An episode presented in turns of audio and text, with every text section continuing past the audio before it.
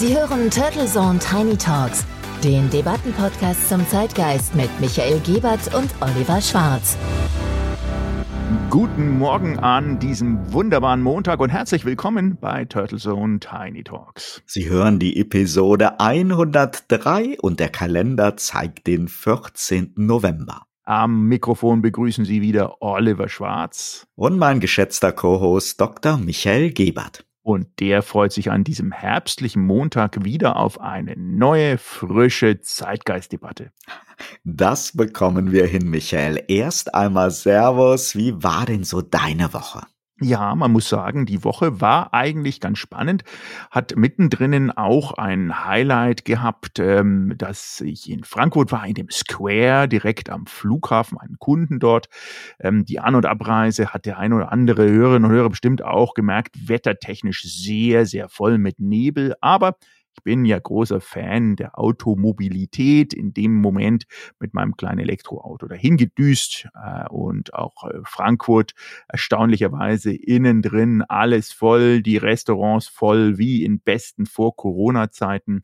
Und dann gab es ja auch noch mal ein Highlight äh, am Wochenende gestern, das erste NFL äh, Football Game auf deutschem Boden in der Allianz Arena.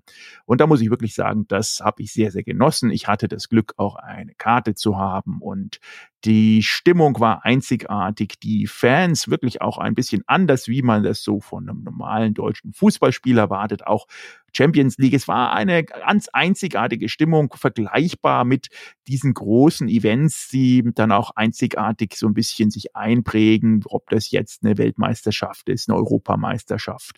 Also ähm, war ein Ding, obwohl ich jetzt auch nicht der Big NFL-Fan bin, ähm, habe ich es genossen, habe mich da mal gleiten lassen und äh, muss wirklich sagen, die Leute äh, aus Amerika, die NFL-Commissioners und Inhaber und auch Fanbase, die sind natürlich hochprofessionell und haben eine perfekte Show abgeliefert.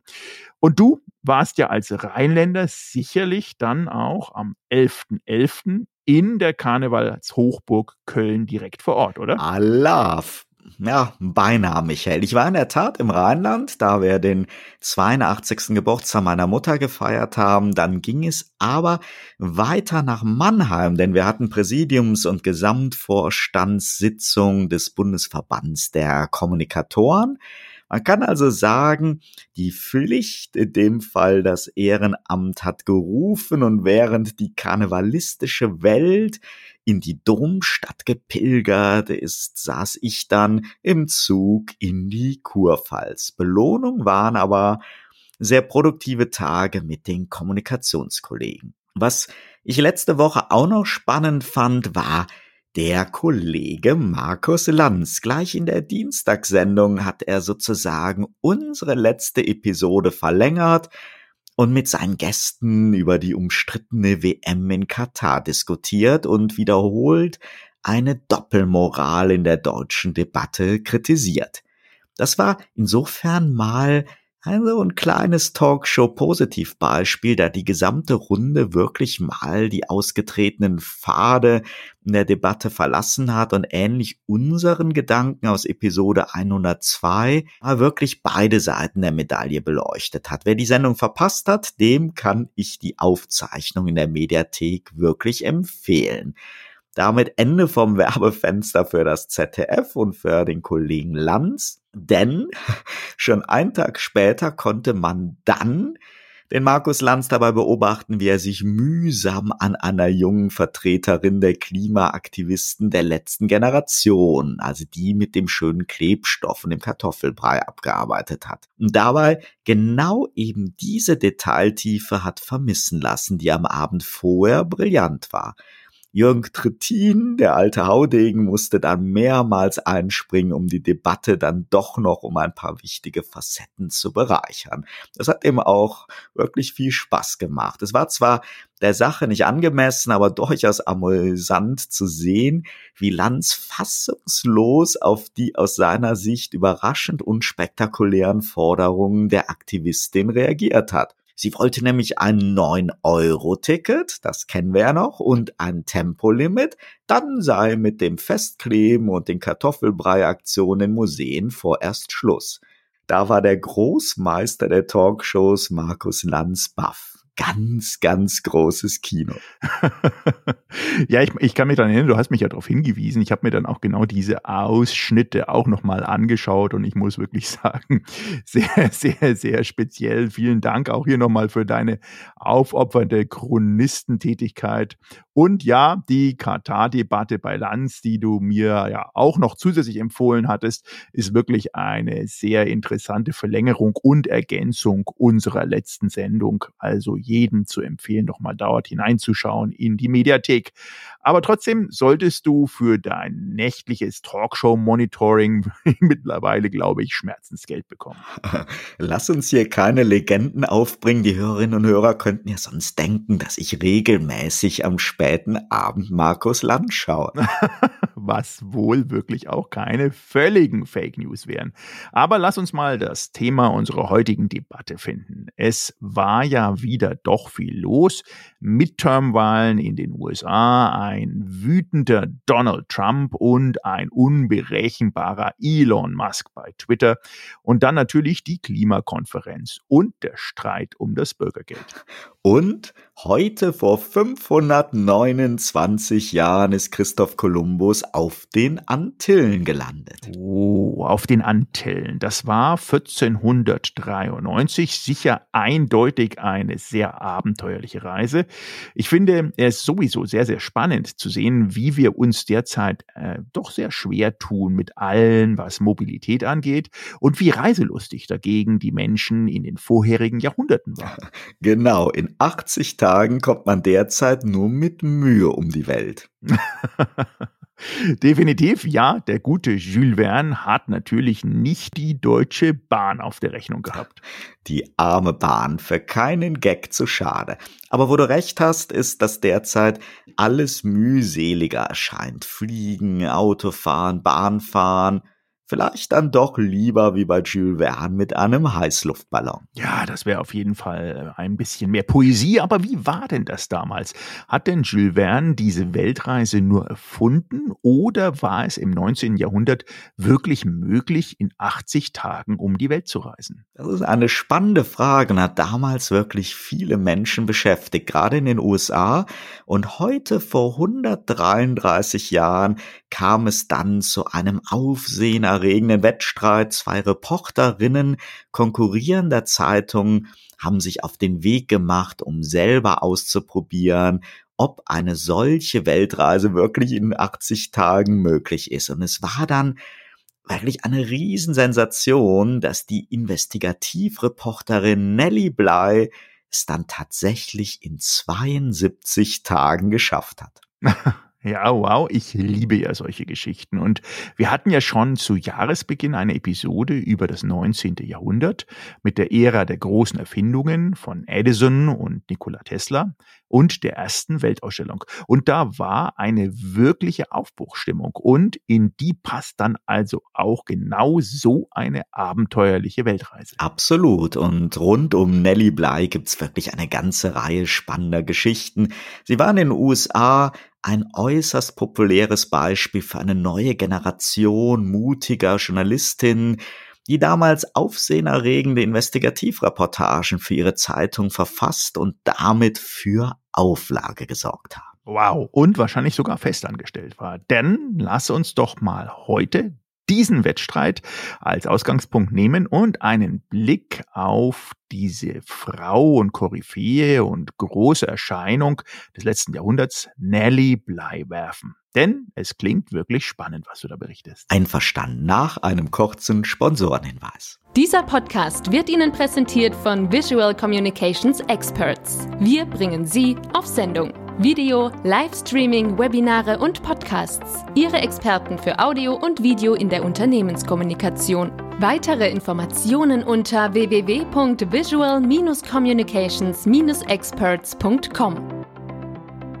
Sie hören die Episode 103 der Turtles und Tiny Talks und wir werfen einen Blick zurück heute auf den 14. November 1889 als die Reporterin Nellie Bly für eine populäre US-Zeitung eine Weltreise angetreten hat, um zu testen, ob man wirklich in 80 Tagen um die Welt reisen kann.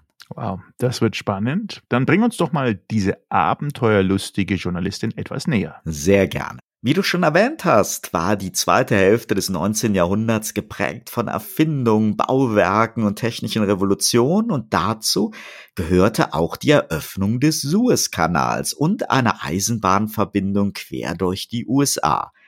Das war 1869 und diese neuen Möglichkeiten nutzte dann der Amerikaner George Francis Train ein Jahr später für eine spektakuläre Weltreise, von der sich wiederum der Schriftsteller Jules Verne inspirieren ließ. Im Jahr 1873 erschien dann sein bis heute ja weltberühmtes und diverse Male verfilmtes Buch, sein Roman in 80 Tagen um die Welt.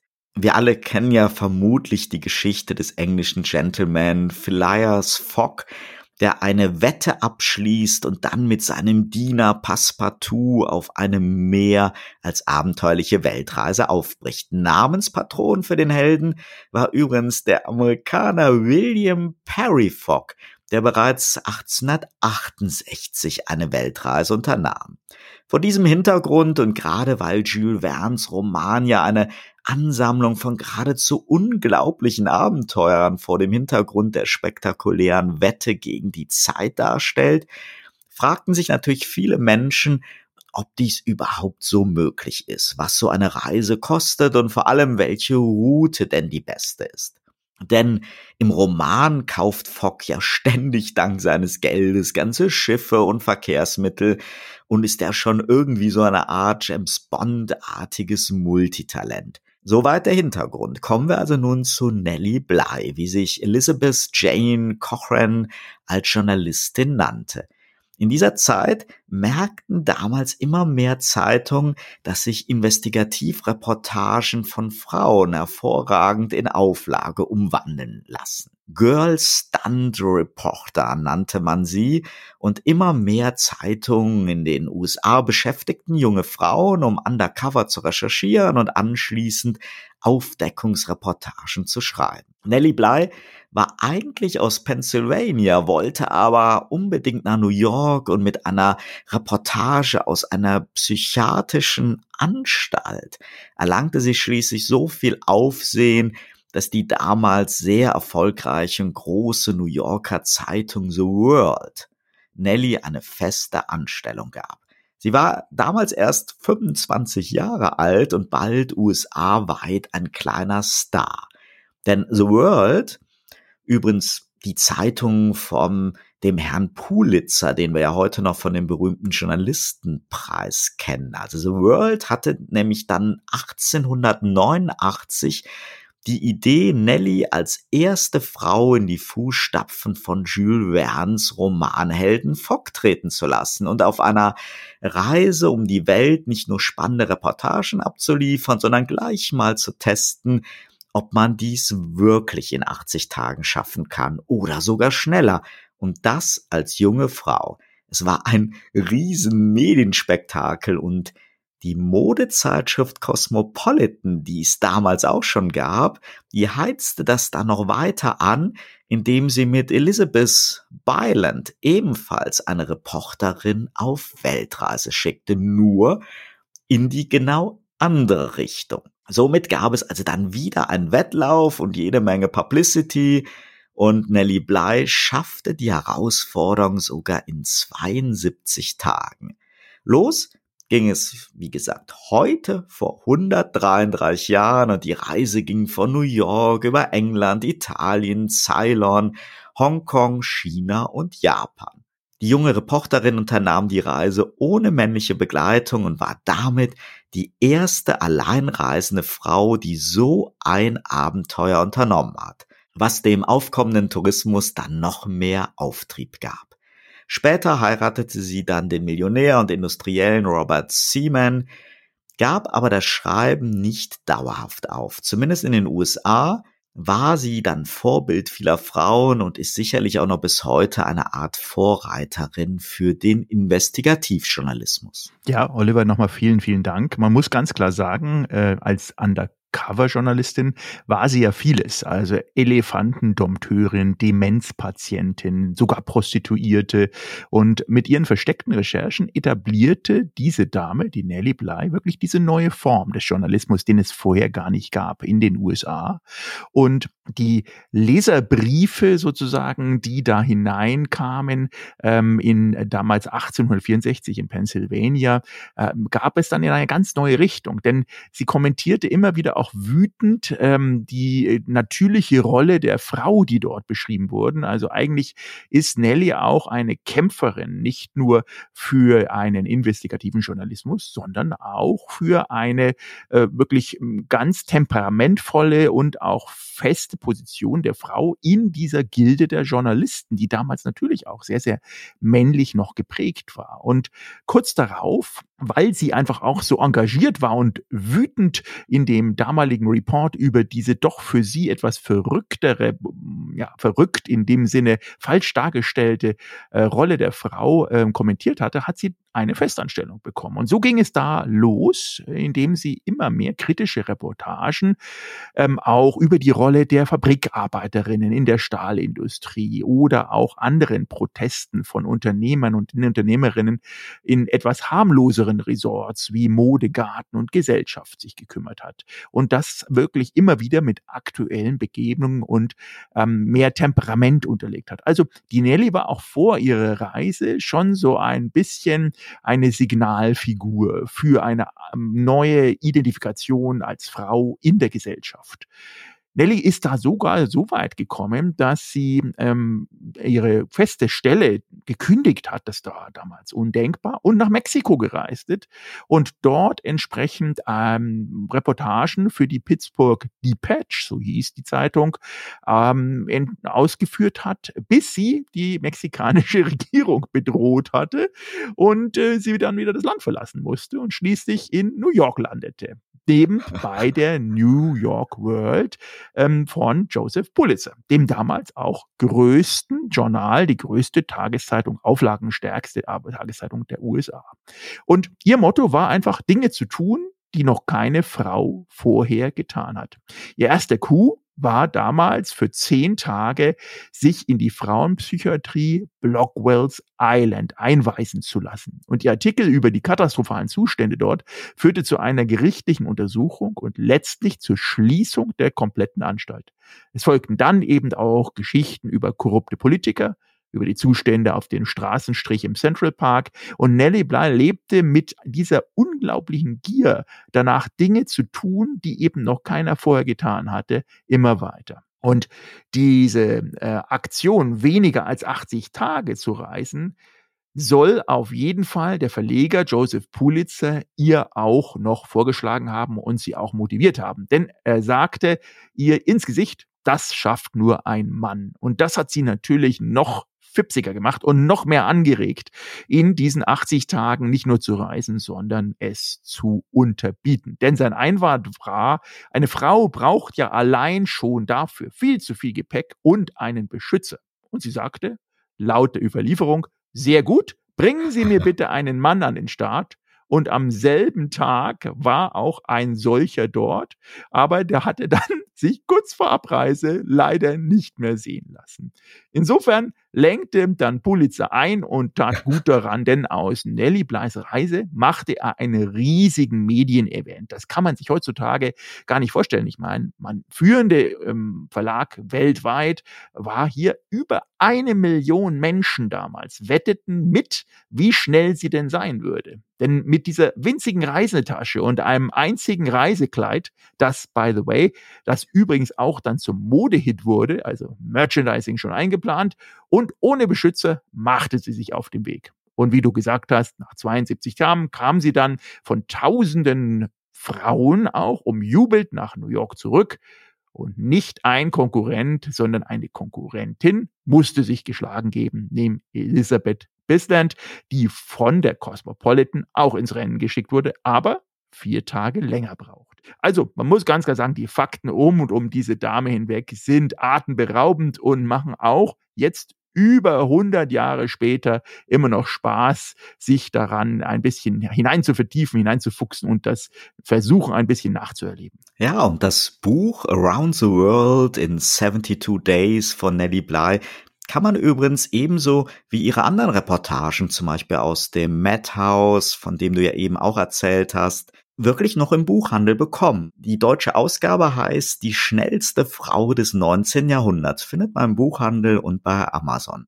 Spannend ist aber, glaube ich, wirklich, wenn man so das Leben von Nellie Bly mal so im Konsamtkontext der Zeit sieht. Du hast es ja eben auch schon erwähnt, als junge Frau aus einer kleinen Stadt in Pennsylvania so eine Karriere als Reporterin anzustreben und jetzt nicht über Kochthemen, über Modethemen zu schreiben, sondern ja wirklich gefährliche Investigativrecherchen zu unternehmen auf eigene Faust und das ohne reiche Familie dahinter.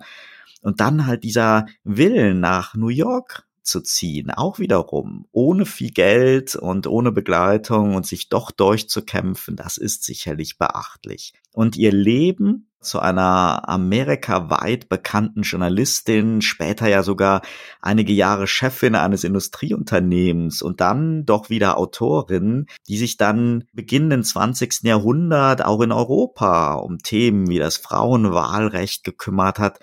Das war sicherlich wie eine Achterbahnfahrt und gleichermaßen von Armut und Reichtum, von Mut, von Erfolgen und auch Niederlagen geprägt und die letzten Jahre ihres Lebens hat sie dann wieder in ihrem geliebten New York in einem Hotel gelebt. Und nach ihrer tollkühnen Reise gab es dann ja sogar einen nach ihr benannten Vergnügungspark. Es gab Brettspiele, es gab jede Menge Fanartikel. Diese Publicity, dieser Hype, von dem du ja eben auch gesprochen hast, der ist, glaube ich, wirklich für viele von uns heute unvorstellbar. Das war das Medienereignis. Und selbst Jules Verne, den sie auf ihrer Weltreise sogar noch besucht und getroffen hat, war mehr als beeindruckt, denn der war vielleicht wie der von dir zitierte Herr Pulitzer auch erstmal skeptisch, ob eine Frau das wirklich so alleine machen kann. Und es war in jedem Fall die Zeit der großen Reisebegeisterung und der erste Durchbruch eines Tourismus zu exotischeren Zielen für eine breitere Schicht an Reisenden,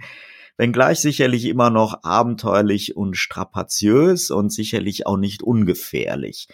Nelly Bleis Reportage oder auch der Roman von Jules Verne sind, glaube ich, sicherlich auch dieses Jahr wieder ein schönes Weihnachtsgeschenk für alle heutigen Abenteuerreisenden, die ja schon zu flennen anfangen, wenn die Deutsche Bahn ein paar Minuten Verspätung hat. Die Reiserouten bei Jules Verne und Nelly Bly waren aber natürlich auch geprägt von den damaligen Handelsbeziehungen, denn überall wo globalisierter Handel stattfand und sich entwickelte, da entwickelten sich dann auch die Transport- und Verkehrsmittel rasant. Und das wiederum beruhte natürlich, wie so oft, auch auf der Kolonialisierung. Insofern sind die Erzählungen, Reportagen auch dahingehend ein Spiegelbild der Zeit. Ich finde ja diese Weltreise-Idee immer noch faszinierend. Leider haben ja die wenigsten von uns dafür überhaupt noch die Zeit. Wir fliegen zwar in die entferntesten Länder, aber was immer knapp bemessen ist, sind ja die Reisetage. Und für eine echte Weltreise, bei der man auch nur einen Bruchteil der Abenteuer von Fock oder Blei erleben will, braucht man ja auch heute noch einige Wochen, um sich so richtig auf die Länder, Menschen und Kulturen einzulassen. Ein, wie ich finde, bereichernder Luxus in unseren schnelllebigen Zeiten, den sich halt viele entweder gar nicht leisten können oder die Chance dafür in jungen Jahren verpassen. Ich habe auf jeden Fall wieder so richtig Lust auf Reisen bekommen und werde mir sicherlich noch mal in 80 Tagen um die Welt ansehen. Da habe ich gleich mehrere Verfilmungen in der Sammlung und das Buch von Nelly Bly habe ich mir auf jeden Fall auch feste vorgenommen. Ja, das ist definitiv, glaube ich, lesenswert. Und was mich vielleicht abschließend auch begeistert hat, ist das Alter. Ich ja. meine, man muss sich überlegen, die Dame war ja wirklich sehr jung. Nach ihrer, ähm, nach ihrem Rekord hat sie, ist ja nach Hause gekommen, hat da noch mit 31, da war sie gerade erst 31, einen ähm, viel älteren Mann geheiratet, was auch wieder ein absolut was Novum war, ein Tabubruch. Sie 31, er 73 Jahre alter Stahlmillionär, hat wenige einige Jahre später das Unternehmen geleitet wurde, aber von Familie mehr oder weniger durchs, äh, durchs Licht geführt und dann auch betrogen, hat alles verloren und wieder aufgebaut und ist dann mit 57 gestorben. Also das Leben einer 57-Jährigen, das so voll sein kann in, äh, in vor hunderten, äh, vor hundert Jahren und mehr, muss man wirklich sagen, ist äh, wahnsinnig spannend, wahnsinnig aufregend. Und wie du sagst, also wenn heute sich jemand aufregt, weil die Bahn gerade zu spät kommt oder mal wieder ein Stau da ist, dann wirkt das schon ein bisschen lächerlich, äh, wenn man sich überlegt, wie damals das Reisen auch aussah. Ja. Also ich empfehle auch jedem, vielleicht nochmal in den, in, in den Reiseschrank zu schauen, sich zu überlegen, wie die nächste Reise, wenn man sie dann tut, aussieht. Äh, da ein bisschen mehr Exploration äh, und nicht äh, alles sozusagen vorgeplant, ein bisschen mehr herausfinden, den Tag auf sich zukommen lassen, im Fluss zu sein und hinein jetzt auch in die Startezeit zu gehen. Denn jetzt ist der Winter wirklich gekommen, es ist kalt draußen und so eine kleine Lektüre am vielleicht Kamin oder irgendwo in einen dieser Cafeterias da draußen und in der Ecke im Ohren sitz, sitzen und vielleicht 70, 72, 80 Tage um die Welt zu lesen, macht doch auch wieder Spaß. Absolut. Und dann nächsten Montag freuen wir uns wieder, wenn Sie mit dabei sind bei Turtle Zone Tiny Talks. Turtle Zone Tiny Talks der Debattenpodcast mit Michael Gebert und Oliver Schwarz. Immer zum Wochenstart auf allen Podcast-Plattformen und auf turtlezone.de.